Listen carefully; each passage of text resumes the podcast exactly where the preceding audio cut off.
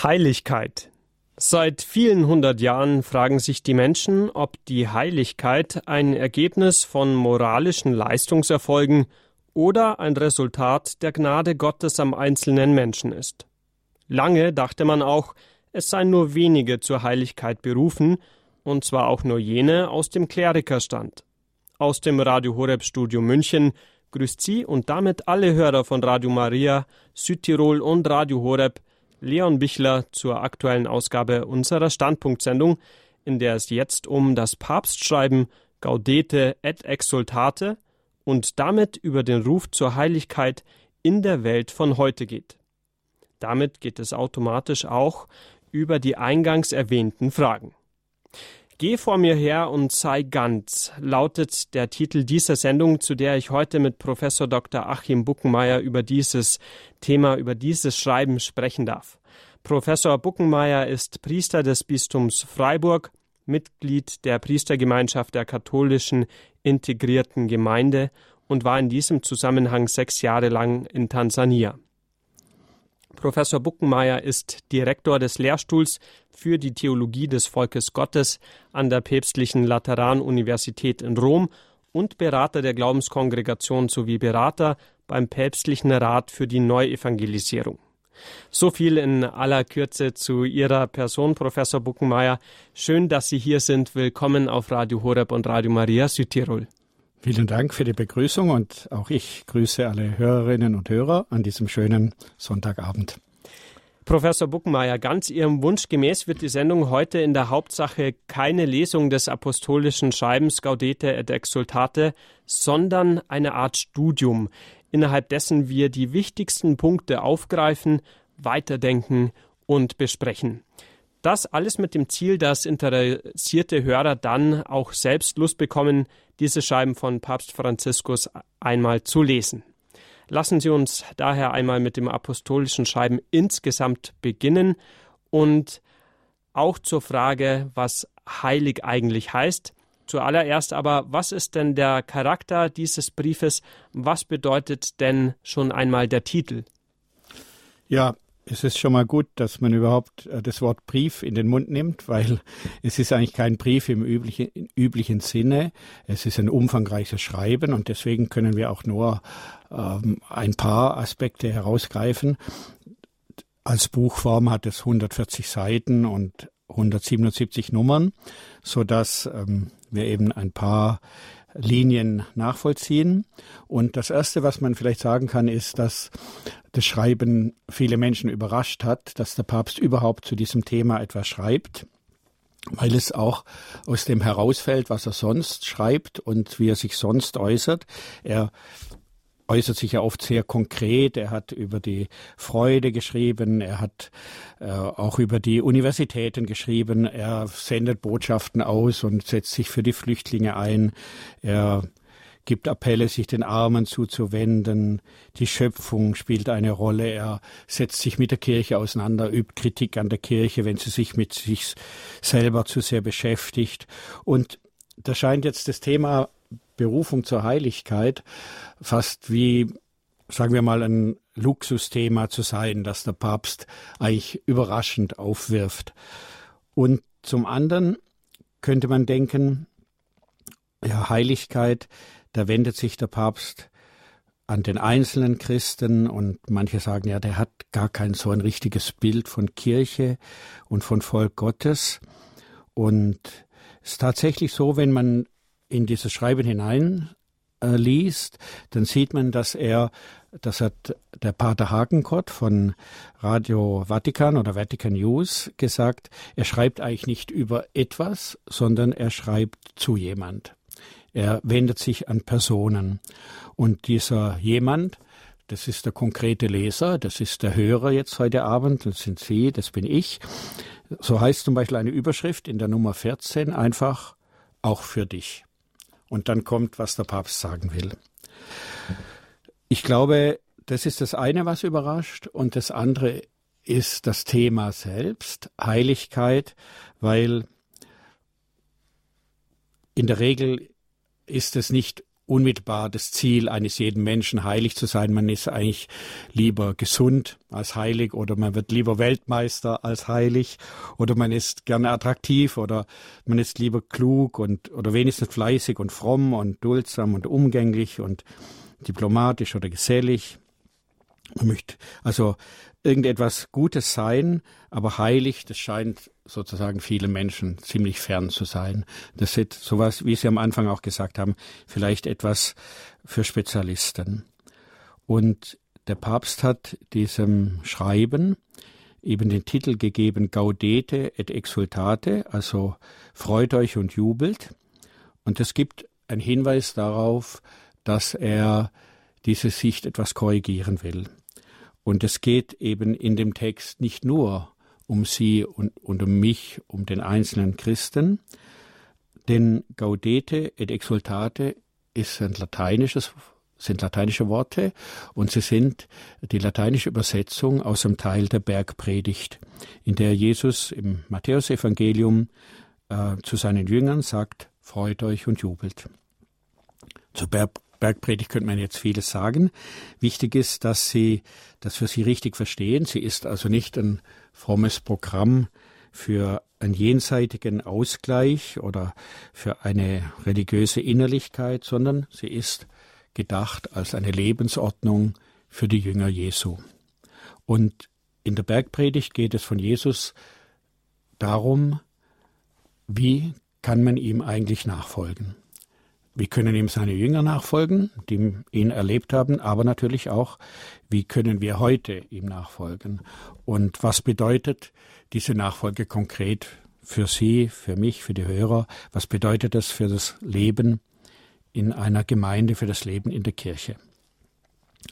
Der Papst hat in seinem Schreiben sich auch ausführlich der Bergpredigt gewidmet vor allen Dingen im Kapitel 3 hat er, dem Kapitel 3 hat er eine schöne Überschrift gegeben, die heißt Im Licht des Meisters. Also er schaut alles an, was er da sagt, im Licht des Meisters, also im Licht Jesu. Aber das lassen wir vorerst einmal beiseite und gehen nochmal auf diese, auf dieses Wort, freut euch und jubelt. Das geht ja als Wort im Matthäusevangelium weiter. Da heißt es eben im Kapitel 5, freut euch und jubelt, denn euer Lohn wird groß sein im Himmel. So wurden nämlich schon vor euch die Propheten verfolgt.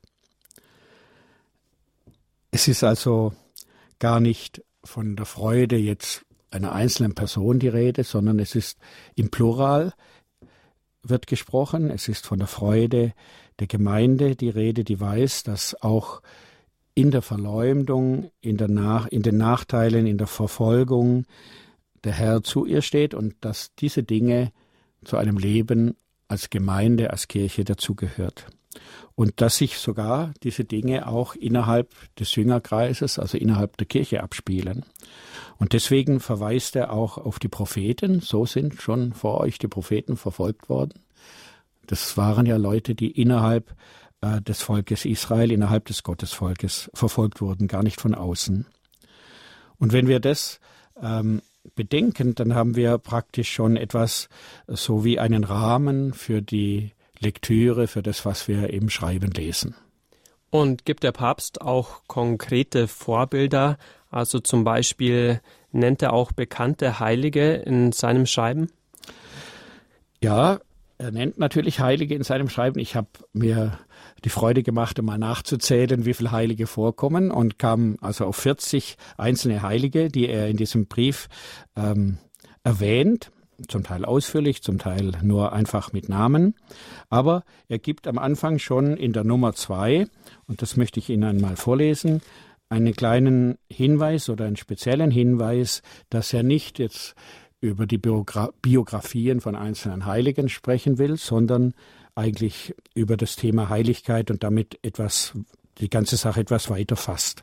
Er sagt also in der Nummer zwei, es soll hier nicht um eine Abhandlung über die Heiligkeit gehen mit vielen De Definitionen und Unterscheidungen, die dieses wichtige Thema bereichern könnten, oder mit Analysen, die über die Mittel der Heiligung anzustellen wären. Mein bescheidenes Ziel ist es, den Ruf der Heiligkeit einmal mehr zum Klingen zu bringen und zu versuchen, ihn im gegenwärtigen Kontext mit seinen Risiken, Herausforderungen und Chancen Gestalt annehmen zu lassen. Denn der Herr hat jeden von uns erwählt, damit wir in der Liebe heilig und untadelig leben vor ihm. In diesem, mit diesem Rahmen kommen dann auch die einzelnen Heiligen vor. Wie gesagt, ungefähr 40 einzelne Personen aus der ganzen äh, Heilsgeschichte. Und es ist interessant, wer da alles genannt wird. Natürlich die Heiligen des Alten Testamentes, Abraham, Sarah, Mose, Gideon. Und dann geht's in die Kirchengeschichte bis zu den Märtyrern unserer Zeit, bis zu Edith Stein, die in Auschwitz ermordet wurde, oder zu den Trappisten von Tiberine in Algerien, die in den 90er Jahren umgekommen sind. Oder es wird auch genannt der vietnamesische Kardinal Van Thuan, der jahrelang unter den Kommunisten im Gefängnis saß und seine Diözese mit kleinen Kassibern, mit kleinen Botschaften aus dem Gefängnis heraus äh, geleitet hat. Das sind die einen. Und dann fand ich sehr schön, dass der Papst auch Gruppen von Heiligen erwähnt, heilige Genossenschaften, könnte man sagen, und ihnen einen, einen ganzen Abschnitt widmet und besondere Aufmerksamkeit zukommen lässt, nämlich überall dort, wo Heiligen sozusagen, die Heiligen, die im Kalender der Kirche stehen, nicht einfach als, als ein einzelner Name vorkommen, sondern immer mit einem Zusatz. Also zum Beispiel Paul Miki und Gefährten oder die siebenseligen Ordensjungfrauen. Das waren Salesianerinnen, die in Madrid ähm, den Orden dort begründet haben, oder die sieben Gründer der Serviten. Das hat ihm irgendwie besonders ähm, gefallen, dass es also nicht nur einzelne Heiligen gibt, sondern praktisch immer eine Gemeinschaft und von denen kennen wir vielleicht ein, zwei Namen oder einen bekannteren und die anderen sind eben die Gefährten. Aber sie waren eben miteinander. Das bedeutet für mich, dass der Papst weiß, und das kommt im Brief dann auch vor, dass zur Heiligkeit gehört eben auch das heilige Volk, das heilige Gottesvolk, das Eigentumsvolk Gottes und deswegen heilig, weil es ihm gehört, weil es Gott gehört.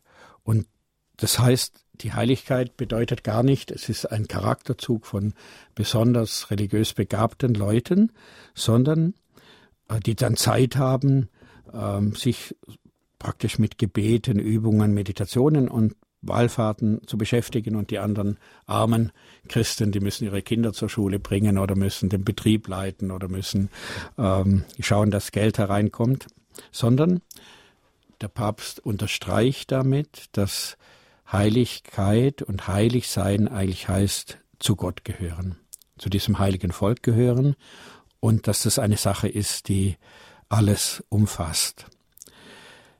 Deswegen wird im Brief auch zitiert, wie Paulus an seine Gemeinde in Korinth schreibt, die er einfach nennt die Geheiligten in Christus. Anfang vom ersten Korintherbrief. Oder äh, im zweiten Korintherbrief schreibt er an die Heiligen in Achaia. Und da meint er keine speziellen, herausgehobenen Gemeindemitglieder, sondern er meint die Christen, die diese Gemeinde in Korinth bilden. Also eine erste Definition von Heiligkeit in diesem Schreiben von Papst Franziskus. Und das waren auch schon erste Eindrücke zum apostolischen Schreiben Gaudete et Exultate über den Ruf zur Heiligkeit in der Welt von heute. Gleich vertiefen wir das Thema ein wenig mehr. Bleiben Sie dran. Bis gleich.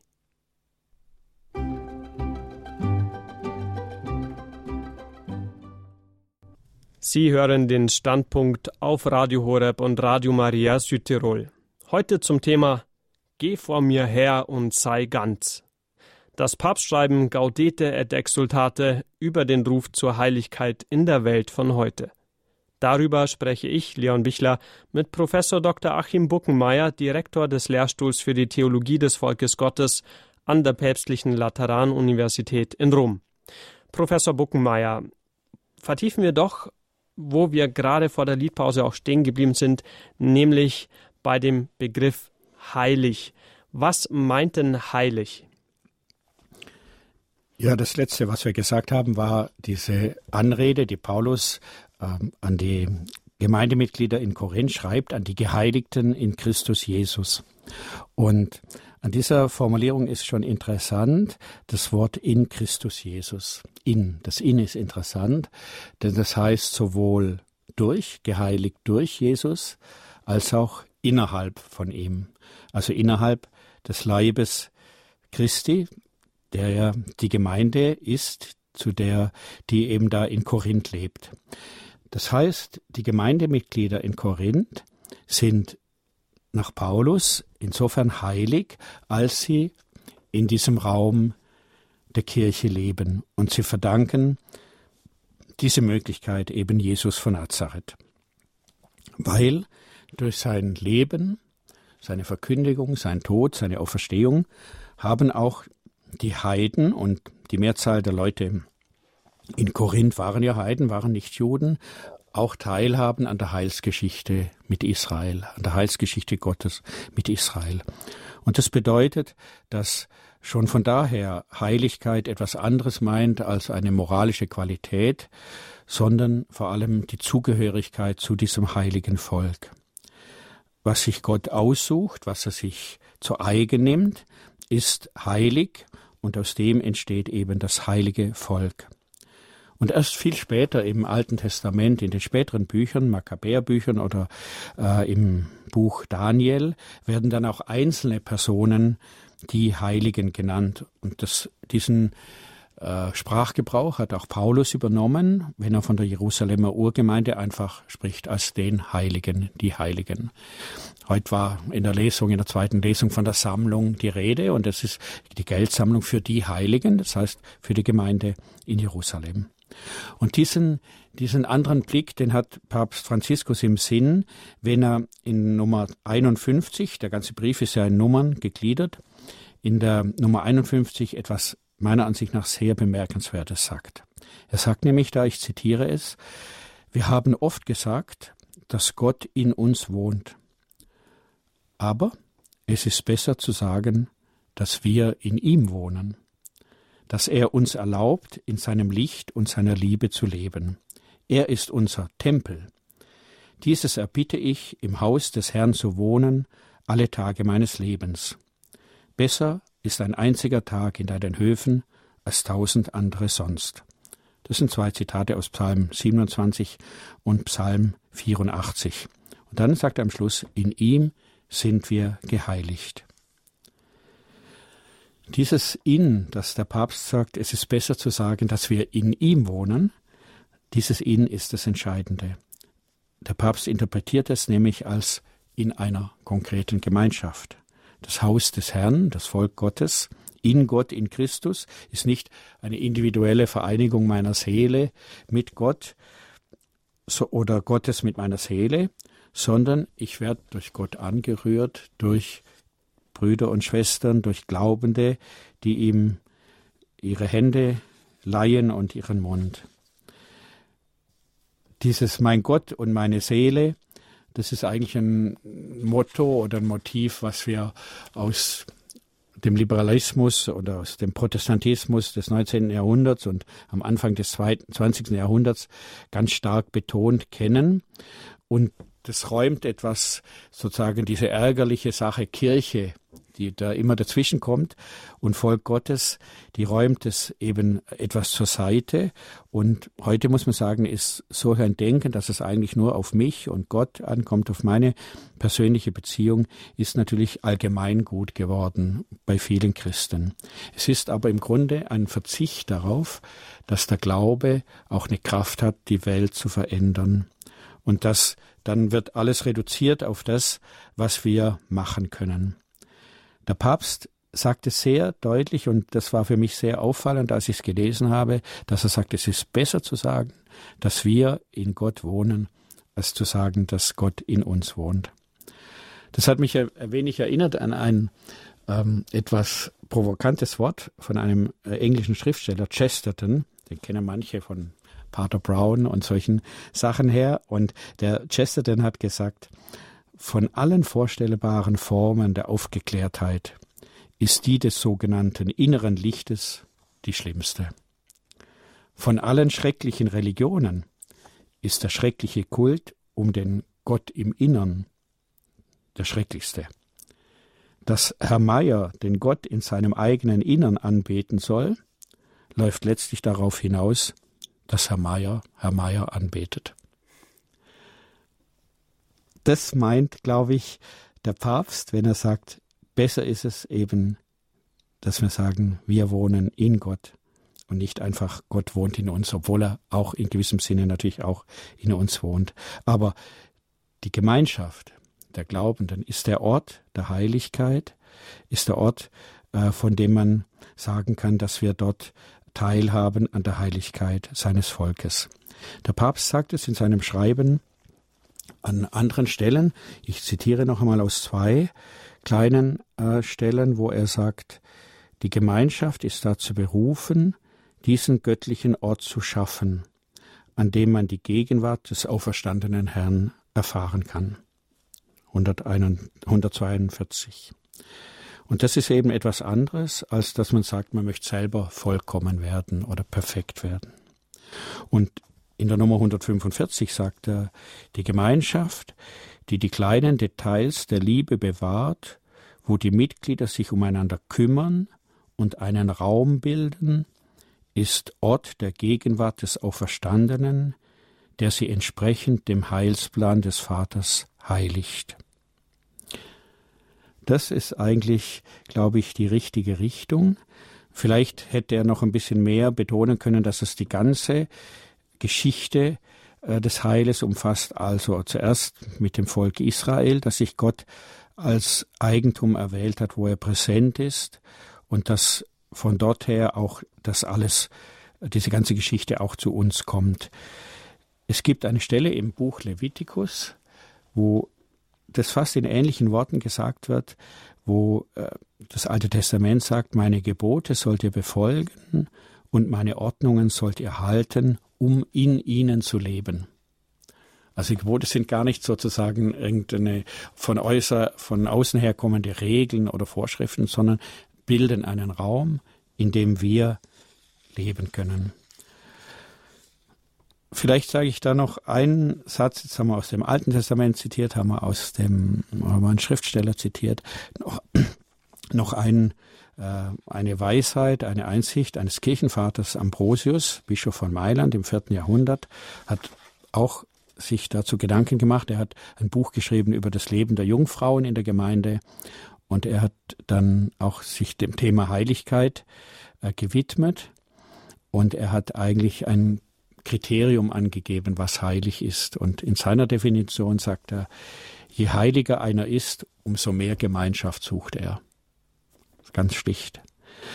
Ähm, ich glaube, das kann man sich auf jeden Fall gut merken. Je heiliger einer ist, umso mehr Gemeinschaft sucht er. Da hat mit, damit hat man im Grunde einen Maßstab. Wir sprechen ja im Glaubensbekenntnis von der Gemeinschaft der Heiligen, von der Communio Sanctorum, der Gemeinschaft der Heiligen im Himmel. Und wie soll man das im Himmel aushalten, mit so vielen in Gemeinschaft zu leben, wenn wir es schon hier nicht wollen und suchen? Und deswegen ist, glaube ich, dieses Wort der richtige, ähm, zeigt uns die richtige Richtung. Sie haben ja auch schon deutlich gemacht, Professor Buckenmeier, dass Heiligkeit also nicht in erster Linie eine moralische ja, Errungenschaft des Einzelnen ist. Im allerersten Abschnitt des apostolischen Schreibens sagt Papst Franziskus aber, dass es den Ruf zur Heiligkeit bereits von den ersten Seiten der Bibel gebe. Und dann zitiert er eben das Wort, das Gott zu Abraham spricht, wo es heißt in Genesis 17.1, Geh vor mir her und sei untadelig. Was heißt das denn untadelig? Ist es dann nicht doch eine moralische Qualifizierung des Heiligseins? Genau, das Wort untadelig, das hört sich natürlich stark in diese Richtung an. Wir denken an tadellose Lebensführung und ähm, das weist aber ein bisschen in die falsche, das weist uns eine falsche Spur, weil es eine Übersetzung ist. Und hinter diesem Wort untadelig oder tadellos steht eben ein anderes Wort, ein hebräisches Wort, weil es aus Genesis, aus dem Buch Genesis kommt und Gott zu Abraham eben dieses Wort spricht. Und eigentlich heißt dieses Wort im Hebräischen ganz sein, ganz sein, nicht tadellos. So wie wenn der Schüler, der Lehrer zu seinem Schüler sagt, ähm, der irgendwie in, Mathe eine Rechnung machen muss, die kompliziert ist, und da sagt der Lehrer, sei jetzt ganz bei der Sache mach nicht noch nebenher Handy und WhatsApp durchschauen oder irgendwie aus dem Fenster gucken oder so, sondern sei jetzt ganz bei der Sache. Und ähm, dieses ganz äh, ist eigentlich das richtigere Wort statt untadelig. Ich habe das gefunden in einem Buch von Gerhard Lofink, Braucht Gott die Kirche. Da hat er diesen Hintergrund dieses Wortes erklärt und im Hebräischen heißt das Wort eben Tamim. Tamim bedeutet einfach ganz. Und ganz steht immer dort, wenn das Alte Testament sagt, ja, das Volk Israel soll Gott ganz dienen, ungeteilt dienen, nicht noch anderen Göttern nebenher und nicht noch anderen äh, Mächten, sondern soll ganz den Willen Gottes tun. Und jede Übersetzung ist eben auch schon eine, eine, gewisse Interpretation. Und plötzlich kommt dann im Lateinischen, in der Vulgata, kommt das Wort Perfectus an diese Stelle. Und da merkt man schon, dass äh, unser Sprachgebrauch eben dann auch das interpretiert und vielleicht in eine Richtung weist, die das Alte Testament gar nicht so gedacht hat. Denn, denn die Heiligen, auch die großen Heiligen, von denen wissen wir alle äh, Biografien und Legenden und deren Charisma, war immer auch von Versuchungen, ähm, war immer auch Versuchungen ausgesetzt. Große Heilige hatten auch Versuchungen zur Macht, Geltungssucht, Neid, Eifersucht, Traurigkeit, Unzufriedenheit. Das mit dem kämpften sie. Da gibt's Legenden, wie sie dann mit den Dämonen kämpfen müssen und sich in die Dornen werfen und so. Das sind alles Bilder und Echos auf diese Tatsache, dass Heiligsein eben nicht tadellos sein tadellos bedeutet. Nicht eine moralische Vollkommenheit, der tadellose Mensch der, mit tadelloser Weste, perfekter Körper sozusagen, der gute Christ, der brave Katholik, sondern es ist damit gemeint mein Verhältnis zu Gott, dass ich ganz äh, ihm diene, ungeteilt, ungeteilt vor seinem Angesicht lebe und nicht noch ein zweites Leben führe oder auf andere Sachen vertraue. Soviel zum Begriff der Heiligkeit. Gleich geht's auf Radio Horeb und Radio Maria Südtirol weiter zum Papstschreiben Gaudete et Exultate über den Ruf zur Heiligkeit in der Welt von heute. Geh vor mir her und sei ganz. Das Papstschreiben Gaudete et Exultate über den Ruf zur Heiligkeit in der Welt von heute. Dazu geht's jetzt auf Radio Horeb und Radio Maria Südtirol mit Professor Dr. Achim Buckenmeier weiter, dem Direktor des Lehrstuhls für die Theologie des Volkes Gottes an der Päpstlichen Lateranuniversität in Rom. Professor Buckenmeier, wir haben im vorigen Sendungsteil schon von Ihnen erfahren, dass das Wort Heiligkeit im Papstschreiben untadelig oder mit der Untadeligkeit äh, verbunden wird, mit der äh, Einstellung tadellos zu sein. Und Sie haben das äh, so erklärt, dass es eben keine moralische Leistung ist in erster Linie, die damit gemeint ist, sondern äh, unter Bezug auf den hebräischen Wortsinn Tamim gezeigt, dass es eben so viel heißt wie ganz. Aber was kann dieses Wort, wir sollen ganz sein, äh, jetzt für uns, also für Sie, für mich und für die Hörer konkret bedeuten? Ja, man kann noch mal daran erinnern, dass äh, dieses Wort nicht nur an Einzelne gesagt wird, sondern überhaupt an ein ganzes Volk, also im Hebräischen an das Volk Israel. Es gibt äh, eine schöne Stelle im Buch Josua, wo Josua praktisch alle Stämme einlädt zu einer Art Parlament, dem berühmten Landtag von Sichem. Und die Stämme Israels, die zwölf Stämme, praktisch vor die Wahl stellt, was wollte er machen? Wollte er weiter zusammen sein und wollte dem Gott Abrahams, Isaaks und Jakobs folgen oder wollte er den Göttern der Umwelt und den Idealen und dem Mainstream der anderen großen Kulturen folgen? Und da heißt es im 24. Kapitel, fürchtet also jetzt den Herrn und dient ihm ungeteilt und treu. Und da kommt das Wort Tamim nochmal vor. Und Josua sagt, ihr könnt machen, was ihr wollt. Wir wollen dem Herrn dienen. Das ist sozusagen seine, äh, sein Schluss. Und das Wort wird eben nochmal aufgenommen dann und es begegnet uns eigentlich in der Gestalt äh, der armen Witwe im Neuen Testament wieder, die da ihre zwei Pfennige in den Schatz des Tempels gibt und die wird ja von Jesus gelobt, äh, nicht wegen der Menge, die eben ganz klein ist, sondern weil sie alles gibt, was sie hat. Und damit sagt, also ich vertraue drauf, dass es dieses Volk gibt. Ich vertraue drauf, dass äh, es diese Solidarität in Israel gibt, die auch mir als Frau, die verwitwet ist und dann noch arm ist, ähm, das Leben ermöglicht. Und die gibt praktisch das Ganz, das ungeteilt, was sie hat. Und diese beiden Sachen, die, ähm, äh, die schwingen in diesem Wort mit, was eben im deutschen Text einfach durch die Einheitsübersetzung somit untadelig genommen wird. Aber es ist wert, dass man eigentlich die, ähm, äh, dass man den Hintergrund weiß, was eigentlich da im Urtext in der Bibel steht. Und natürlich bedeutet es für uns auch eine Herausforderung, so ein Wort, äh, dass man eben ungeteilt Gott dient. Was heißt das ja, dass ich eben keine Hintertürchen offen lasse oder äh, es gibt ja heute auch viel Angebote, die wir, sagen wir mal, unter Aberglauben, Amulette und Wunderheiler und was es alles gibt und überhaupt, wo man die Ideale für sein Leben hernimmt. Was ist es? Tolle Gesundheit oder Perfektion und solche Dinge, ähm, dass man sich aber dem anschließt, ähm, was diese Geschichte des Heils in der Kirche uns anbietet. Und für die Kirche selber ist es genauso die Frage, auf was vertraut sie? Vertraut sie auf die Kirchensteuer? Vertraut sie auf ihr Geld, ihren Besitz, auf das Konkordat, auf die Privilegien, die sie hat, auf den Applaus, den man irgendwie bekommt, wenn man schöne Sachen sagt, oder nicht? Und ähm, dies, ich glaube, deswegen sind, äh, ist diese Frage mit dem Ganzsein eigentlich natürlich eine Frage, die ähm, an die Kirche bei uns heute auch gestellt ist und auch an die Gemeinden, an die Gemeinschaften, an die Bewegungen. Äh, bilden sie so Orte, wo Menschen wirklich auch gerne ganz da sind oder ist Angst da oder ist irgendwie Beklemmung da?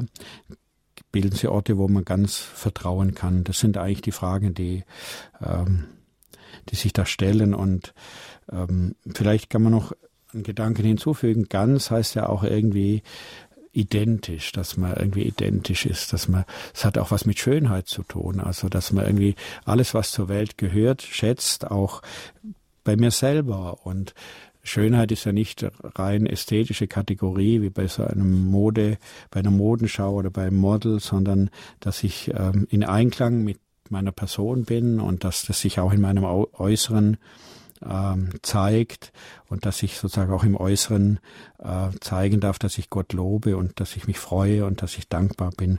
Ich glaube, das ist ähm, schwingt alles bei dem ganz und ungeteilt mit. Ein anderer Begriff, der ja für die Heiligkeit in der Bibel immer wieder zu lesen ist, gerade im Alten Testament, ist ja dieses Kadosh, also zu Deutsch so viel wie anders. Was meint das denn dann? Also anders im Gegensatz zur Welt oder was heißt dieses anders? Anders heißt natürlich, dass es herausgenommen ist aus dem, was eigentlich so allgemein gültig ist. Ähm, das Leben äh, nach den Geboten und das Leben in dieser Geschichte, das Leben in dem Raum, im Raum der Kirche, im Raum seines Gottesvolkes, äh, muss auf jeden Fall eine Alternative sichtbar machen. Also die Gebote sind jetzt nicht einfach nur ähm, sozusagen entspringen nicht einfach unserer Natur, die kommen auch unserer Natur quer. Man wird viel lieber die Sachen einfach nehmen, die ihm dem anderen gehören, sein Besitz, seine Frau. Man wird die Wahrheit lieber so hindrehen, wie sie ist äh, oder wie, wir sie, wie sie für mich günstig ist. Und das sind zum Beispiel die zehn Gebote eben, repräsentieren etwas, was anders ist und ein anderes Leben. Und das Leben schützt aber den Schwachen und den, der keine Möglichkeit hat, sich durchzusetzen. Und das ist eigentlich das andere. Äh, das ist so eine Alternative zu dem, was eigentlich als Schicksal oder was immer so gemacht wird, darstellt widmen wir uns wenigstens in aller Knappheit noch einem wichtigen, auch einem schwierigen Abschnitt des Schreibens Gaudete et Exultate von Papst Franziskus, nämlich dem zweiten Kapitel. Dort heißt es zum Beispiel als Überschrift äh, zwei subtile Feinde der Heiligkeit. Was meint es denn? Ja, dieses Wort subtile Feinde das ist meiner Ansicht nach ein typisches Wort für den Papst Franziskus, weil subtil heißt, man muss erst genau hinschauen. Man sieht es nicht sofort, dass da etwas Gefährliches ist, wenn man nicht einen zweiten Blick auf die Sache richtet. Und was er da meint, ist, er schaut auf etwas, was äh, nicht jetzt von außen als Gefährdung auf die Kirche kommt, Verfolgung oder Ablehnung oder hm, was weiß ich, Gleichgültigkeit der Leute, sondern was sozusagen in der Kirche selber sich abspielt. Und diesem, diesem Teil, der bisschen kompliziert ist, sage ich mal. Dem widmet er aber immerhin fast 30 äh, Nummern und das macht also eine ganz schöne, ähm, ein ganz schöner Teil in dem Schreiben aus. Und es ist vor allen Dingen, glaube ich, eine Ermahnung, eine Kritik ins Innere der Kirche. Da spricht er sozusagen sehr stark ins Innere der Kirche. Und ich zitiere mal einen Satz aus der Nummer 35. Da nennt er diese Gefährdung, die er sieht, eine als katholische Wahrheit getarnter anthropozentrischer Immanentismus. Das ist also so wie harter Reis, auf dem man kaut und nicht so genau weiß, was es bedeutet. Und der Papst erklärt es natürlich. Und er nimmt dazu zwei historische Beispiele aus der Kirchengeschichte, aus der Theologiegeschichte, nämlich die Gnosis und den Pelagianismus, um, um damit die Situation der Kirche heute zu deuten. Es ist nicht immer ganz klar, was er damit sagen will oder was damit gemeint ist. Und er sagt dann Neognostizismus, Neopelagianismus, also es wird schon ein bisschen äh, differenziert. Und wir brauchen, glaube ich, diese schwierigen Worte jetzt nicht einzeln durchbuchstabieren, was das heißt, oder man muss es eigentlich auch nicht unbedingt kennen, wenn man das liest. Man, li man versteht es dann, wenn man die einzelnen Abschnitte liest. Zum Beispiel äh, sagt er ja, dieser Neo, diese Neognosis, diese neue Gnosis, die heute in der Kirche herrscht, die nennt er entleiblichte Spiritualität. Eine entleiblichte Spiritualität. Und das nennt er, das ist ein als katholische Wahrheit getarntes Phänomen. Also das sieht so aus, als ob es ähm, katholisch wäre, als ob es christlich wäre, als ob es biblisch wäre, aber es ist es nicht. Und warum? Schauen wir, wenn man in die Programme heute von Akademien schaut, von Bildungshäusern, dann kann man vielleicht ein bisschen sehen, was da gemeint ist. Ähm, das könnte sein, dass der Eindruck erweckt wird, als ob das Christsein und damit auch die Frage der Heiligkeit nur aus Spiritualität bestünde aus Gottesdiensten, aus Wallfahrten, aus Gebeten und dass wir das andere, die Welt, wie sie läuft, das überlassen wir anderen Spezialisten sozusagen, dass man sich um die Welt kümmern muss. Matthäus sagt in einer in der allegorischen Auslegung des Gleichnisses vom Sämann ganz knapp, der Acker ist die Welt. Er klickt alles aus, was ist der Same, was ist der, der aussät und was ist, was ist der, der, der erntet und da sagt er dann der Acker, das ist die Welt. Also nicht die Seele, sondern die Welt ist der Acker, wo Gott äh, arbeitet. Und das ist eben, kommt ganz aus dem jüdischen Denken und ist ganz von Jesus her gedacht. Deswegen glaube ich, dass eine der zentralen Stellen im, in diesem Schreiben äh, wir in dem Kapitel 25 finden, wo der Papst unter der Überschrift Heiligmachendes Tun eine zentrale Sache sagt. Ich zitiere daraus, da sagt er, wie man Christus nicht verstehen kann, ohne das Reich, das er zu bringen, er, das zu bringen er gekommen war, so ist auch deine eigene Sendung untrennbar mit dem Aufbau jenes Reiches verbunden. Also Christus können wir gar nicht verstehen ohne diese Verkündigung des Reiches Gottes. Das bedeutet ja des Bereiches der Welt, wo Gott Gott sein kann und wo Gott herrscht und wo Gott die Welt verwandeln kann, wo wir zulassen, dass Gott seine Verheißungen für die Welt verwirklichen kann mit uns seine Gerechtigkeit und da wird am Ende dann äh, zitiert eben, sucht zuerst sein Reich und seine Gerechtigkeit aus Matthäus 6. Und diese Gerechtigkeit, das ist ein zentraler Begriff des Alten Testamentes, das ist praktisch Sedakah, das ist die Liebe zum Nächsten, die darin eben besteht, ihm Recht und Gerechtigkeit widerfahren zu lassen. Und deswegen braucht es zur Heiligkeit, von diesem Gedanken her gesehen, keine übermäßigen Anstrengungen oder Kasteiungen oder riesige Übungen, Opfer, sondern es braucht meinen Verstand und die Kenntnis der Gebote Gottes, die Hilfe von Brüdern und Schwestern, die mich ermutigen und die mich auch korrigieren und mir den Weg dazu zeigen, wie ich das verwirklichen kann. Der Papst hat, ich habe es gesagt, diese Aussage unter die Überschrift gestellt, heilig machendes Tun. Und daran sieht man auch, wie sehr, wie konkret er denkt und wie unsentimental und wie handfest eigentlich er denkt und wie das gemeint ist.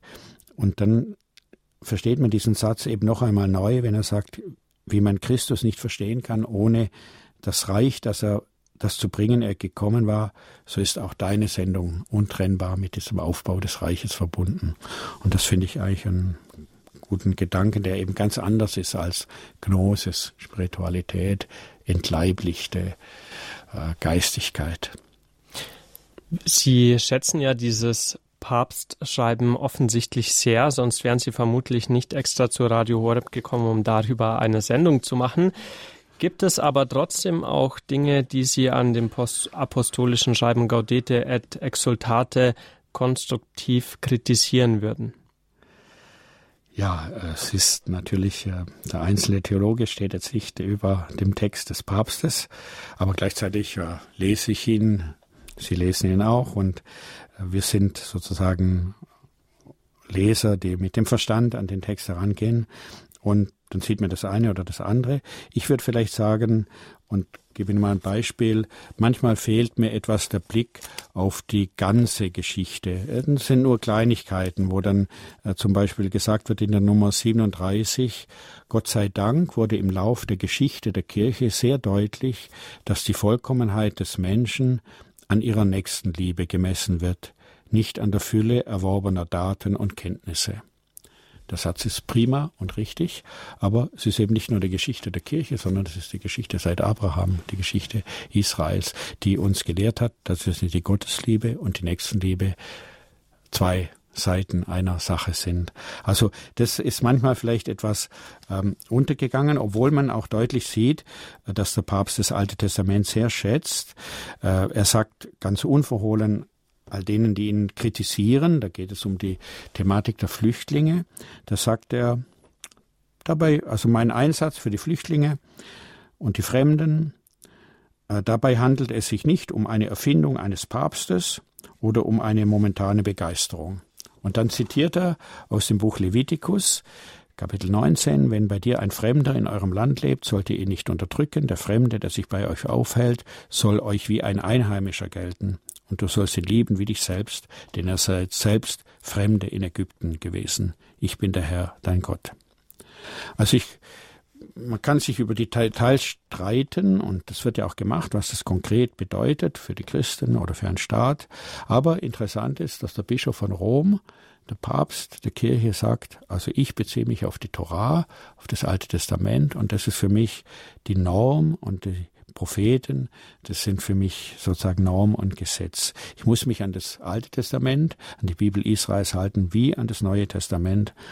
Das ist etwas, was Israel als den Willen Gottes erkannt hat. Das ist nicht mein persönliches Hobby oder meine irgendwie, was ich jetzt gerade so beliebig mache. Also das ist sozusagen das eine. Und das andere ist, manchmal schimmert so etwas die Kritik durch an, an der intellektuellen Anstrengung. Da möchte er natürlich äh, vermeiden, dass man sich nur auf dem Denken, nur sich nur praktisch theoretisch mit den Sachen auseinandersetzt und nicht auch mit dem Tun. Und äh, das klingt manchmal so, als ob es eine Skepsis gäbe gegenüber der Vernunft und dem Denken, aber das ist, glaube ich, dann doch nicht sein äh, Ziel. Und ähm, eigentlich würde ich sagen, was vielleicht jetzt gar nicht das Schreiben angeht, aber äh, sozusagen die Praxis der Kirche insgesamt. Jetzt haben wir ja sehr viele Heiligsprechungen gehabt im 20. Jahrhundert. Ähm, das hängt natürlich auch mit zusammen, dass das 20. Jahrhundert sehr viele Märtyrer gehabt hat. Äh, die, es sind auch keine Erfindungen von, von Johannes Paul II., sondern das sind Fakten, die da sind. Aber es gibt natürlich immer ein Übergewicht von Ordensleuten und auch von Päpsten. Da kann man natürlich nur froh sein, dass wir heiligmäßige Päpste haben. Aber manchmal fällt dann sozusagen etwas reduziert die Sicht auf die Heiligkeit eines besonderen Einzelnen und vielleicht weniger auf das Zusammen der Glaubenden, die eben ganz wichtig sind. Und ich glaube, das könnte man vielleicht noch ein bisschen klarer sagen. Jetzt sind wir dem Papst, schreiben Gaudete et Exultate, über den Ruf zur Heiligkeit in der Welt von heute bereits ganz ordentlich auf den Grund gegangen. Zu besonderen Stellen dieses Schreibens geht es auch gleich noch weiter nach der folgenden Liedpause und dann haben Sie an den Empfangsgeräten auch die Möglichkeit, Ihre Gedanken, Impulse und Fragen zum Thema live bei uns einzubringen. Notieren Sie sich daher gerne jetzt schon einmal die Nummer dafür und rufen Sie in der Liedpause an. Die Nummer lautet 089 517 008 008.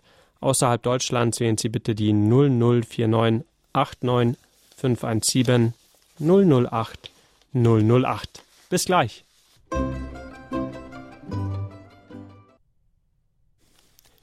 Sie hören Radio Horeb und Radio Maria Südtirol und jetzt geht es weiter um das Papstschreiben Gaudete et Exultate über den Ruf zur Heiligkeit in der Welt von heute. Darüber ist für Sie Leon Bichler in München im Gespräch mit dem Direktor des Lehrstuhls für die Theologie des Volkes Gottes an der Päpstlichen Lateranuniversität in Rom, Professor Dr. Achim Buckenmeier. In Kürze haben auch Sie an den Empfangsgeräten die Möglichkeit, Ihre Gedanken, Impulse und Fragen zum Thema live bei uns einzubringen. Notieren Sie sich daher gerne jetzt schon mal die Nummer dafür und rufen Sie an. Sie lautet 089 517 008 008. Außerhalb Deutschlands ist es die 0049 89 517 008 008. Professor Dr. Buckenmeier, welche besonderen Stellen sind Ihnen denn von diesem ja umfangreichen Schreiben des Papstes in besonderer Erinnerung? Was nehmen Sie sozusagen für Ihre eigene Spiritualität davon besonders mit? Ich habe schon auf dieses Wort hingewiesen, wo der Papst sagt, äh, es ist besser zu sagen, dass wir in Gott wohnen, als dass Gott in uns wohnt. Und dieses Wort finden wir in der Nummer 51 des Schreibens Gaudete et Exultate. Und das scheint mir diese Nummer 51 eine besonders wertvolle und schöne Nummer zu sein. Die sticht irgendwie heraus, weil sie auch sehr viele Zitate bringt aus den Psalmen. Und äh, zum Beispiel wird aus Psalm 138 zitiert, muss ich auch gehen inmitten der Drangsal, du erhältst mich am Leben, trotz der Wut meiner Feinde, du streckst deine Hand aus, deine Rechte hilft mir. Eigentlich geht der Vers weiter, in Vers 8 heißt es dann, der Herr wird es für mich vollenden, Herr, deine Huld werde ewig, lass nicht ab von den Werken deiner Hände. Das finde ich eigentlich ähm, in dem Thema Heiligkeit ein sehr schöner, sehr schöner Hinweis, den der Papst da gibt. Zuerst einmal ist es die Situation der Drangsal, also der eigenen Befindlichkeit, wo ich mich befinde, angesichts der Wut meiner Feinde und das Leben ist in Gefahr. Und dann, dann kippt praktisch der, der Psalm etwas um, der, der Beter orientiert sich, vergewissert sich eigentlich, deine Huld werde ewig. Und der Psalm endet dann, oder dieser Vers geht dann eben in den zweiten Vers über, lass nicht ab vom Werk deiner Hände. Und das finde ich eigentlich sehr schön und denke, äh, für uns heißt es, dass wir eigentlich vor allen Dingen darum bitten sollen. So wie Jesus sagt, sucht zuerst das Reich Gottes und seine Gerechtigkeit, kann das auch für das Gebet und für das Bitten heißen, ja, lass nicht ab vom Werk deiner Hände, lass nicht ab, dass es die Kirche gibt, dass es das Volk Gottes gibt. Das ist alles nicht selbstverständlich. Und dass das eigentlich wichtiger ist oder dass ich jetzt für meine Führerscheinprüfung bete oder äh, andere Firmen familiäre Dinge, Streit und Missverständnisse. Das sind eigentlich Dinge, die wir selber machen müssen, die wir, die wir tun müssen, um Versöhnung herbeizuführen, die wir regeln können. Aber dass es das Volk Gottes gibt, dass die Kirche äh, da ist, das können wir eben nicht machen. Und dafür ähm, kann man wirklich beten, lass nicht ab vom Werk deiner Hände, dass es die Gemeinde Jesu heute, morgen noch gibt und dass man selber das dazu tut, was man tun kann. Das ist in Vers, in dem Abschnitt 51. Dann finden wir auch weitere Psalmzitate. Erforsche mich, Gott, und erkenne mein Herz, prüfe mich, erkenne meine Gedanken. Sieh doch, ob ich auf dem Weg der Götzen bin. Leite mich auf den Weg der Ewigkeit. Also nochmal diese Unterscheidung, also die Entscheidung auch zu einem anderen Leben. Psalm 27 wird zitiert, das haben wir schon eigentlich äh, angeschnitten. Eines habe ich vom Herrn erfragt, eines erbitte ich, im Haus des Herrn zu wohnen, alle Tage meines Lebens, die Freundlichkeit des Herrn zu schauen und nachzusinnen in seinem Tempel. Angeschlossen vom Psalm 84, es ist besser ein einziger Tag in den Höfen in deinen Höfen als tausend andere, lieber an der Schwelle stehen im Haus meines Gottes, als wohnen in den Zelten der Frevler. Das ist doch eigentlich ein sehr äh, guter Satz und ist ein Zeugnis dieser jüdisch-christlichen Unterscheidungslehre. Besser an der Schwelle stehen, also besser sozusagen noch äh, dieses, diesen Raum des Gottesvolkes und des Heilswissens vor Augen haben, als irgendwo in dem Zelten der Frevler in etwas anderes zu versinken. Das bedeutet, es ist in der Welt nicht überall gleich. Es ist gar nicht gleich, wo ich bin. Ähm, es gibt ein drinnen und ein draußen. Und wenn wir vorher, wenn ich vorher das Wort von, von Ambrosius zitiert habe, je heiliger ein Mensch ist, umso mehr Gemeinschaft sucht er, dann bedeutet es natürlich nicht irgendeine Gemeinschaft. Es ist nicht gleich, welche Gemeinschaft er sucht. Und für unser Thema, unsere Frage nach der Heiligkeit, heißt es eben, wirkliche Heiligkeit gibt's nur im heiligen Volk und was das Israel und die Kirche ist. Und heilig meint eben, Sie haben das Wort mit dem Wort Kadosh ja erwähnt, anders leben. Und es geht nicht ohne Unterscheidung. Ja, schöne Worte zu diesen besonderen Stellen des Papstschreibens Gaudete et Exultate über den Ruf zur Heiligkeit in der Welt von heute. Jetzt haben auch schon erste Hörer und Hörerinnen die Möglichkeit genutzt, bei uns anzurufen und mit Ihnen, Professor Buckenmeier, dazu ins Gespräch zu kommen. Ich begrüße ganz herzlich die anonyme Anruferin aus Osnabrück. Hallo, hören Sie uns? Ja. Grüß Gott. Ich höre Sie. Grüß Gott. Ich möchte äh, sagen, oder äh, dies mit innen und außen. Es beginnt doch eigentlich innen. Es geht ja nicht äh, beides, dass das identisch wird. Der Geist Gottes in mir, in meinem Geist. Ne, prüfe dein Herz und was eben auch mit dem Geist. Und das wirkt sich aus. Der Eindruck wirkt sich aus. Und dann wirkt beides innen und außen. Aber erst ist das innen.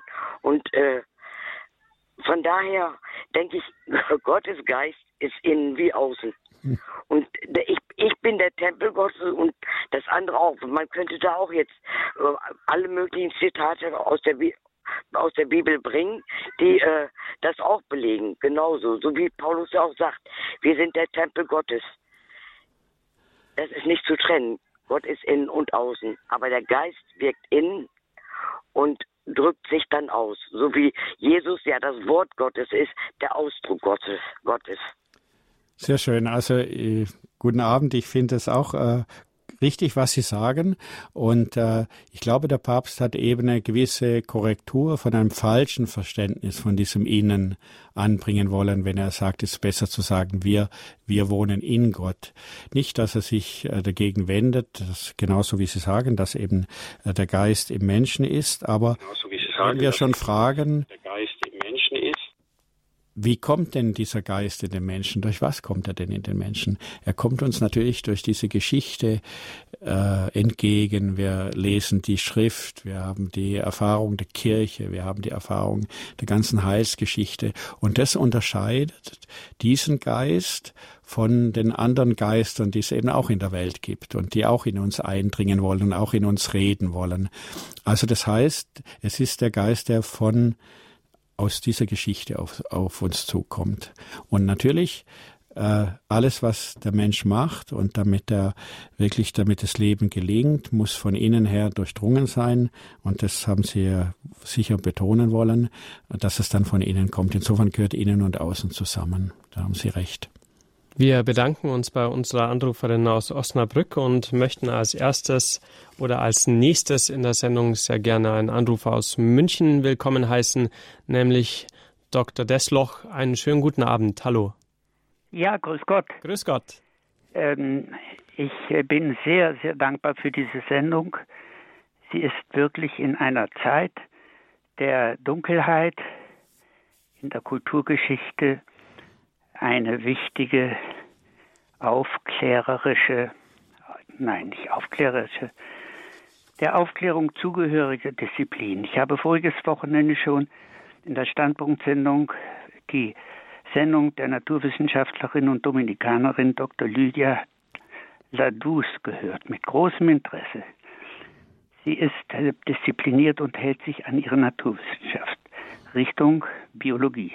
Es gibt daneben natürlich die Quantenphysik, die die modernen Kommunikationsmittel ähm, betreibt. Also die Kommunikation wird betrieben durch äh, materiefreie Energie. Äh, es gibt ein äh, dringendes Bedürfnis, dass die Menschen das, ihre, ihre Seele nähren, nähren. Mhm. Und das ist heute ein langsam im öffentlichen Diskurs auf ähm, äh, Novum. Mhm. Aber darin kommt eben alles vor, was sie schon mit Neopal Neopelagianismus. Pelagianismus und mit ähm, Neognosis äh, benannt haben. Mhm. Aus diesem Grunde ist es geboten und daher nochmal mein Dank, die äh, wirklich vom Schöpfer her, von der Schöpfungsenergie her, vom Licht her äh, kommende äh, Dialog zwischen Gott und dem Menschen und umgekehrt unter, zu unterstreichen. Mhm. Und dazu muss man viel wissen, man muss die Bibel kennen und so weiter und mhm. vor allen Dingen auch erstmal das Schreiben Exultate jetzt wirklich lesen mhm. und die Bibelstellen auch nachlesen. Das ist meine Bitte mhm. und mein Dank für diese Sendung. Tipp und Anfrage, können wir damit rechnen, dass diese äh, diese Schnittstelle zwischen Naturwissenschaft und ähm, Offenbarung Gottes äh, nun langsam wirklich geführt wird. Ja, ich glaube, das Thema, es geht vielleicht ein bisschen noch darüber hinaus, obwohl äh, es in dem Dokument natürlich auch vorkommt. Und ich bin ähm, sehr froh für das, was Sie sagen.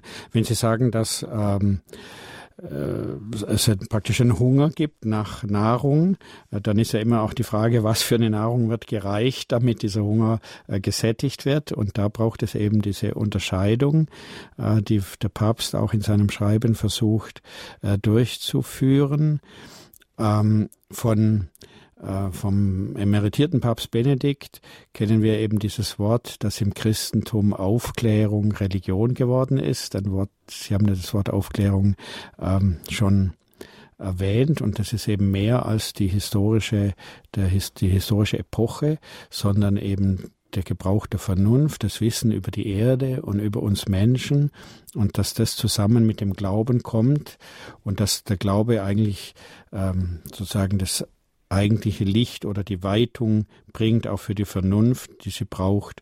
Ähm, ich glaube, darüber ähm, darüber sind wir einig oder das wissen wir. Äh, für dieses, für diesen Prozess, den Sie da sagen, kommt es, kommt ein Gespräch zwischen Naturwissenschaft und Glaube zustande. Für dieses Gespräch braucht es natürlich Personen, die das Gespräch führen und die auch äh, die nötige Kenntnis haben. Wir stehen am Anfang. Genau, genau. Aber wir müssen kämpfen für diesen öffentlichen Diskurs, ja. Damit er auch die Kirche wieder völlig neu aufstellt vom Schöpfungsgedanken her und von den Vorgaben des Schöpfers für den Menschen. Sonst ist man, und davor, davor warnt eben der Papst Franziskus, sonst landet man bei einer entleiblichten Spiritualität, wie er das nennt. Ja, aber bitteschön, der Adressat ist doch, hat doch Leib und Seele. Genau. Und äh, diese, äh, wir werden nicht sehr weit kommen, wenn man das auf der seelischen oder metaphysischen Ebene macht, diesen Dialog, sondern dass der ganze Mensch ist angesprochen. Johannes Paul II. hat sehr bedauert, dass die Theologie ähm, Rahners äh, auf der Basis der Philosophie Heideggers äh, so breit äh, in der Ausbildung berücksichtigt wird. Mhm. Äh, hier liegt eindeutig äh, die Krise der Kirche. Mhm. Und mit dem Dialog über das, was ist, was der Mensch ist und was äh, die Schöpfung im Ganzen bedeutet. Darauf kommt es an. Sehr schön, ja.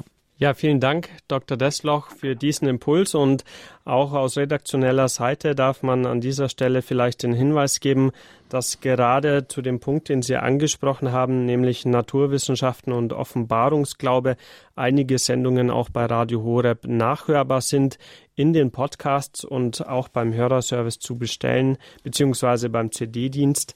Man kann hier unter anderem nennen die Sendung vom 28. Oktober 2017, die hieß Jesus Christus Quantenphysiker, warum die moderne Naturwissenschaft Vater, Sohn und Heiligen Geist zur Erklärung der Welt benötigt. Das war eine Sendung, die genau diese Punkte, die Sie angesprochen haben, auch ausführlich behandelt und die Informationen zu dieser Sendung sind auch beim Hörerservice hinterlegt und auch der CD-Dienst kann Ihnen dort weiterhelfen. Als nächstes begrüßen wir in der Sendung eine Anruferin aus Bad Krotzingen. Schönen guten Abend, Frau Köpele. Ja, guten Abend.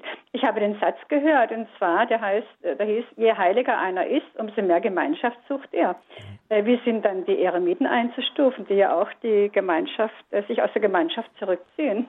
Ja, also Eremiten äh, als Phänomen in der Kirche, wenn sie heute gibt, äh, die leben ja auch nur von der Kirche her und die, ihr, sie verstehen ihren Dienst des Lobes Gottes und äh, des Gebetes nur als ein Dienst an der Gemeinschaft der Kirche. Ich glaube nicht, äh, sozusagen, sie verstehen sich nicht als ein ähm, sozusagen als ein Rückzugsort, wo, man von den äh, Malessen der Kirche und der lästigen Menschen, die die Kirche bilden, äh, frei ist, sondern sie haben die Kirche vor Augen oder das Volk Gottes, die Geschichte Gottes mit der Welt und dafür geben sie ihr Leben, indem sie beten und ähm, irgendwie im Gebet für die Welt eintreten. Ich glaube, bei den Eremiten also recht verstanden. Ähm, Keine Weltpflicht. Noch. Es wollen sie nicht äh, sozusagen für sich etwas machen, sondern sie wollen für die Welt und für die Kirche etwas machen. Dankeschön. Bitte. Grüße nach Bad Krotzingen. Als nächstes begrüßen wir einen Anrufer aus Bad Tölz, der es vorhin schon mal versucht hat. Da hat es leider technisch nicht geklappt. Jetzt versuchen wir unser Glück und ich begrüße Herrn Schlegel. Grüß Gott, hören Sie mich? Jetzt klappt's, jawohl, grüß Gott. Ja, ich war heute im Sonntagsgottesdienst in der Pfarrkirche in Tölz. Und beim nach dem Friedensgruß gibt man sich die Hand nach vorne, auf die Seite, nach hinten. Und das finde ich schön. Es ist ja auch ein Bild dafür, dass hier die Gemeinschaft ist, wo man Heiligkeit finden kann, die ich ja gerne finden möchte. Mhm. Aber ich frage mich, gehört zu dieser Gemeinschaft nicht auch die Möglichkeit, einander auf etwas hinzuweisen. In der Freundschaft zum Beispiel, bei guten Freunden gehört es dazu, dass man sagt, du, da muss ich dir einmal was sagen, da liegst du völlig falsch. Aber das geht doch in der Kirche nicht.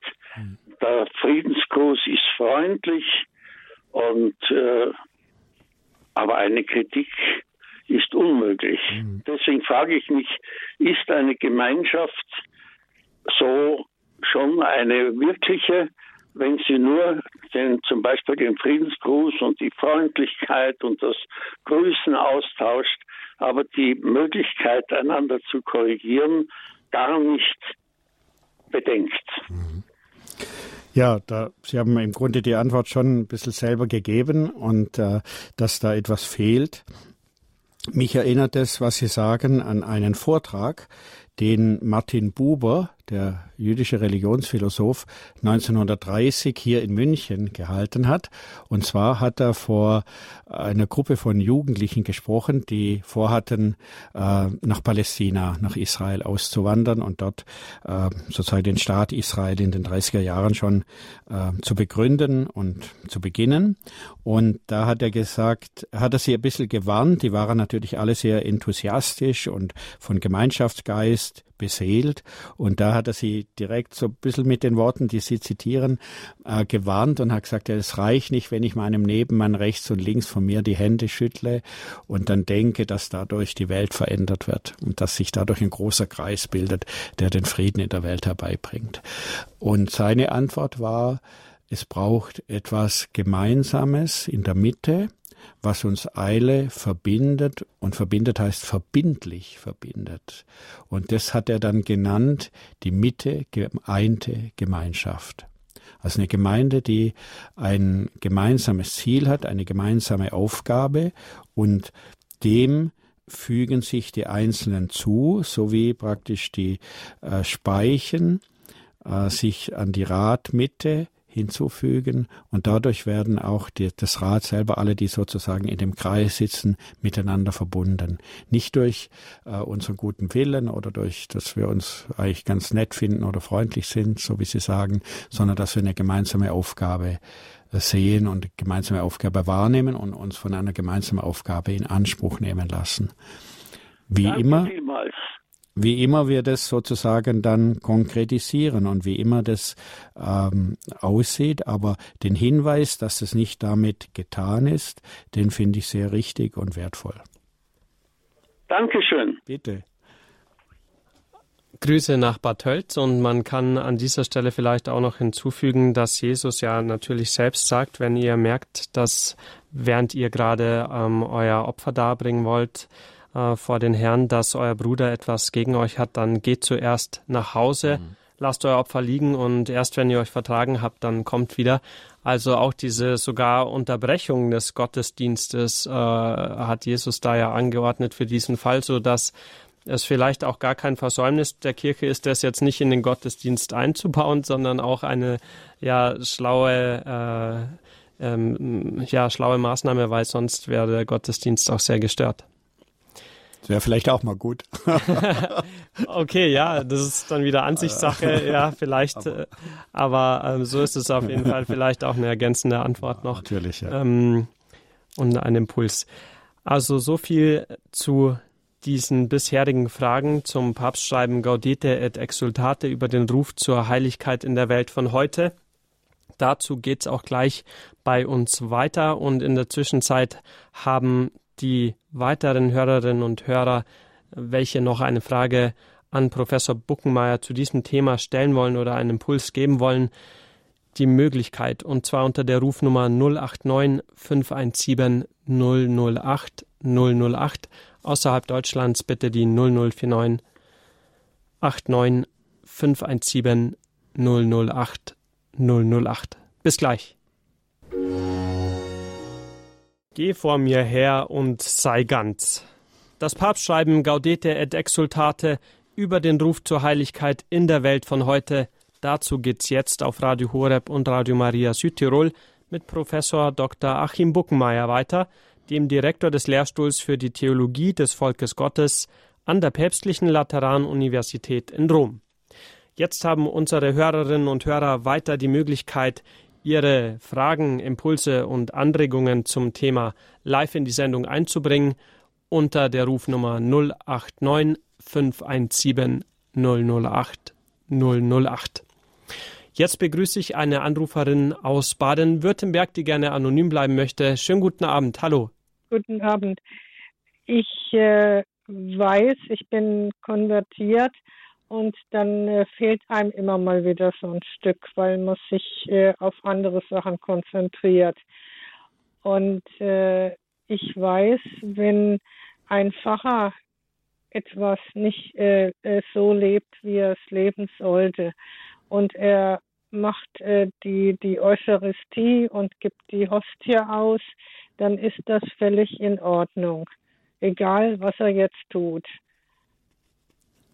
Und äh, wenn ein Kommunionhelfer ähm, sich schlecht benimmt und das vielleicht noch nicht mal merkt, und man hat dann äh,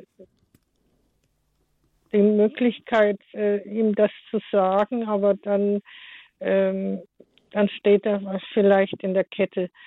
Und äh, in Liebe soll man es ja auch rüberbringen und dann, dann ist das ein bisschen schlecht. Und wenn ich dann auf so jemand stoße oder ich, ich äh, kann manchmal nicht anders, äh, als bei solchen Kommunionhelfern zu gehen, weil der Pfarrer wieder sonst wo ist, dann äh, habe ich da Hemmungen. Hm. Ja, also das ist ein bisschen, äh, so wie Sie sagen, eigentlich, Sie haben das richtig äh, geschildert. Äh, wenn Sie die Eucharistie empfangen, wenn ein Priester die Eucharistie feiert, ähm, dann, und er macht es richtig und er macht es sozusagen im Sinne der Kirche und hält die Formen ein und ähm, sozusagen hat irgendwie den Glauben vorausgesetzt, dann ist es, dann ist es die Kommunion, dann ist sozusagen der Herr auch in der Gestalt ähm, der, des Brotes und des Weines gegenwärtig, ganz unabhängig vom äh, von der Würdigkeit oder von dem Mangel, der bei dem Priester da ist. Ja, genau. Und Aber wie ist das jetzt bei den Kommunionhelfern? Genau, da ist das dasselbe. Das ist nur, dass äh, der Kommunionhelfer ist ja praktisch jetzt noch einmal jemand, der äh, praktisch diese Gaben weiterreicht, der die, die Hostie weiterreicht.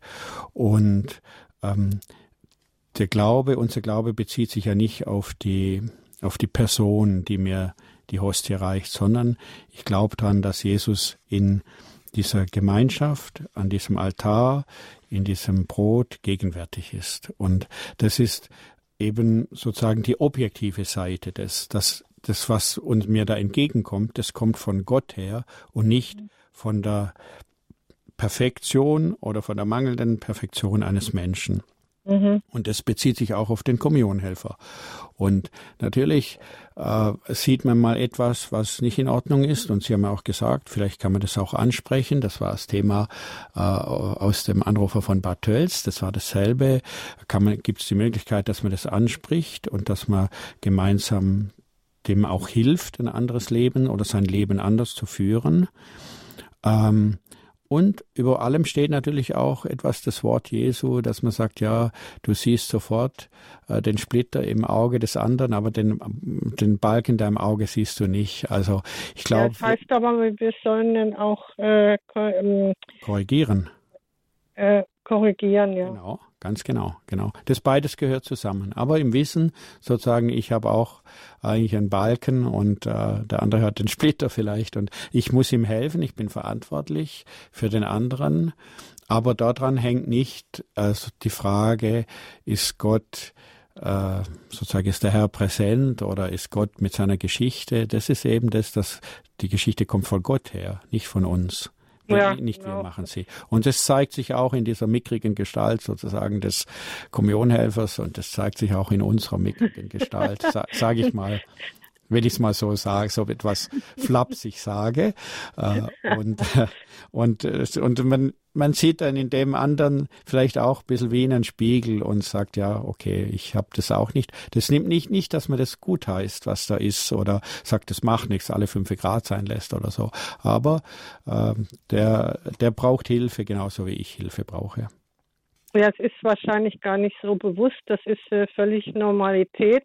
Äh, dass man dann richtet und wertet, kaum mhm. dass man äh, fertig ist mit, mit irgendwelchen Dienen. Genau. Äh, genau. Das ist natürlich schlimm. Genau.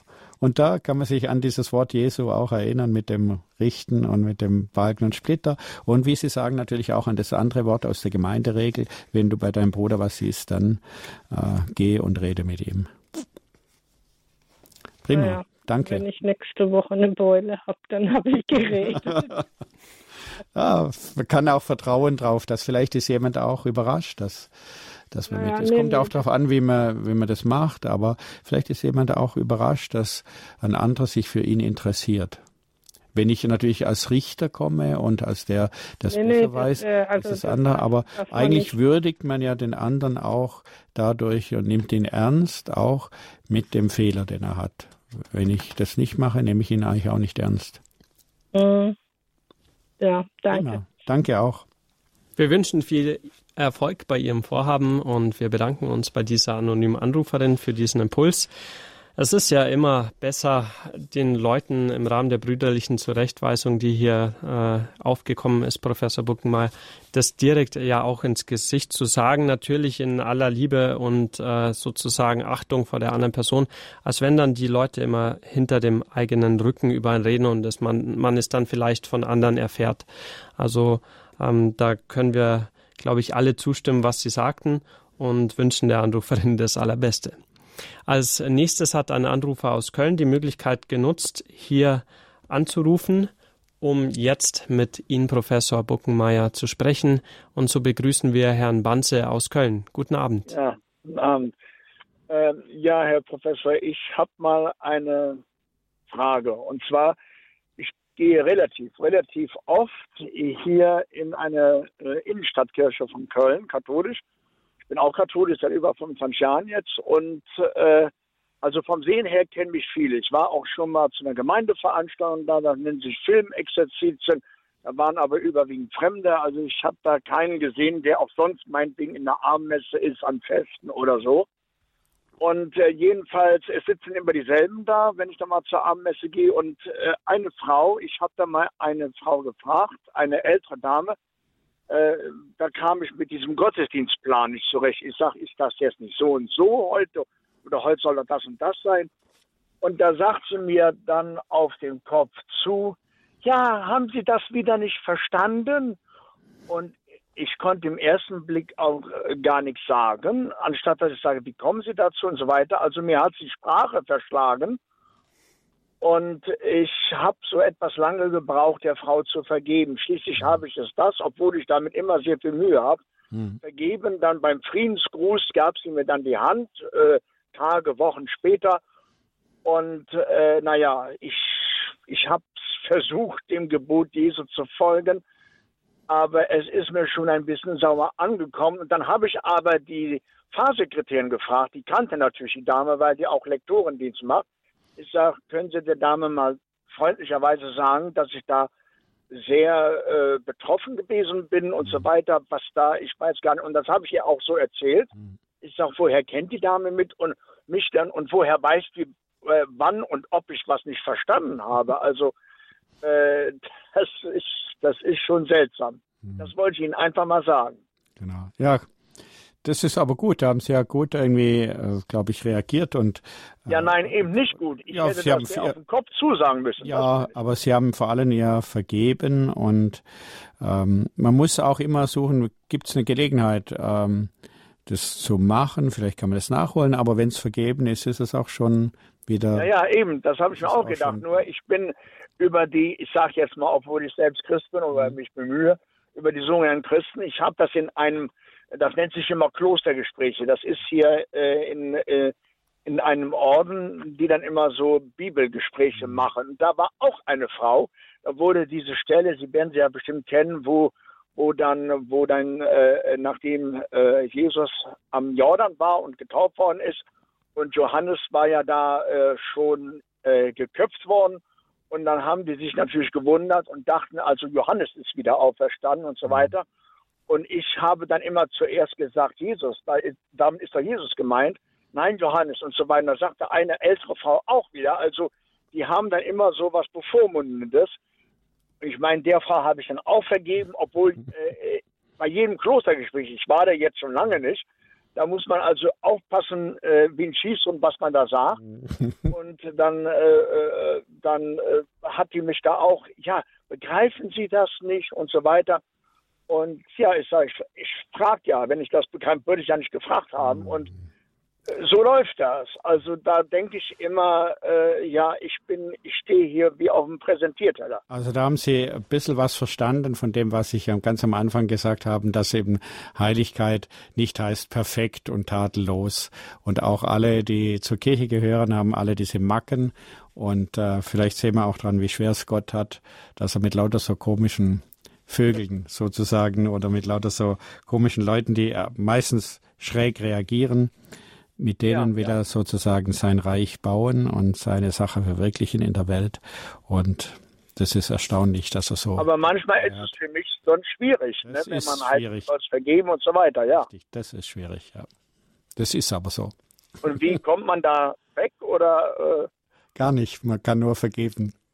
Da kommt man nicht weg. Wenn man das, das kommt immer wieder. Kann. Ich habe eine andere Sache, wo ich das gar nicht will und gar nicht kann ist man dann schon verdammt von Christus her. Nein, man kann aber vielleicht sich die Hilfe von anderen holen, mit jemandem drüber sprechen und auch ähm, äh, sozusagen vielleicht den Rat eines anderen einholen, was man machen kann.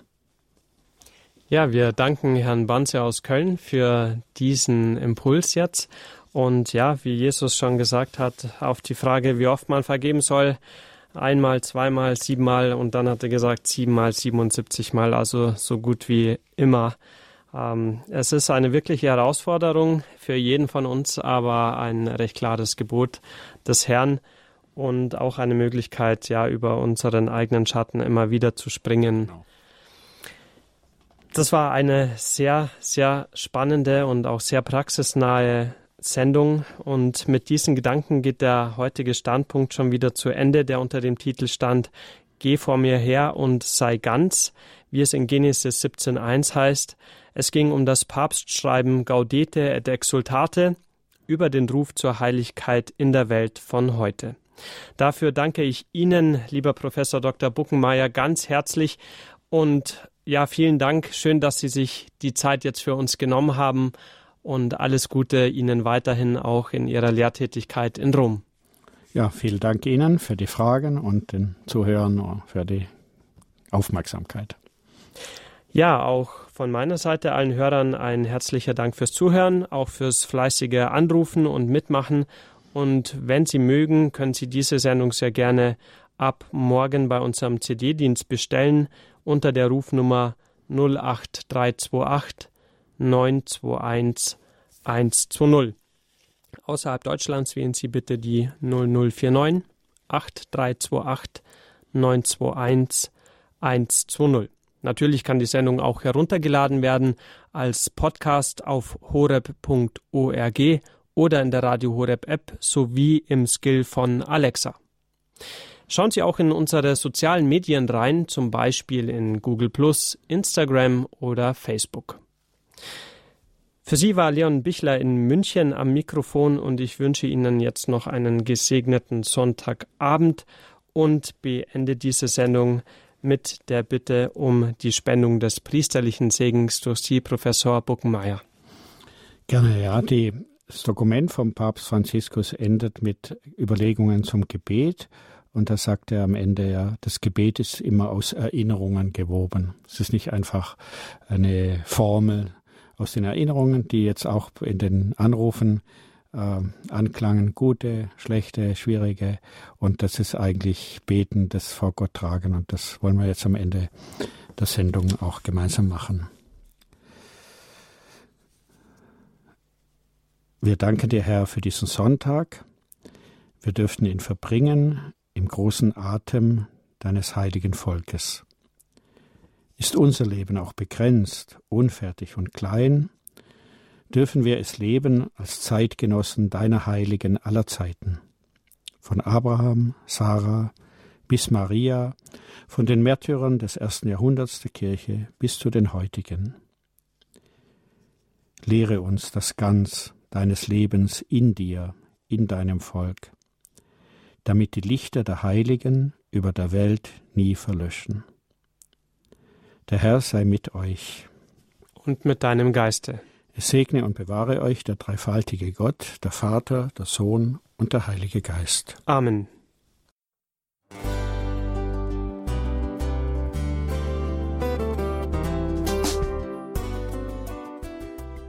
Liebe Zuhörerinnen und Zuhörer, vielen Dank, dass Sie unser CD- und Podcast-Angebot in Anspruch nehmen. Wir freuen uns, dass unsere Sendungen auf diese Weise verbreitet werden. Dieser Dienst ist für Sie kostenlos.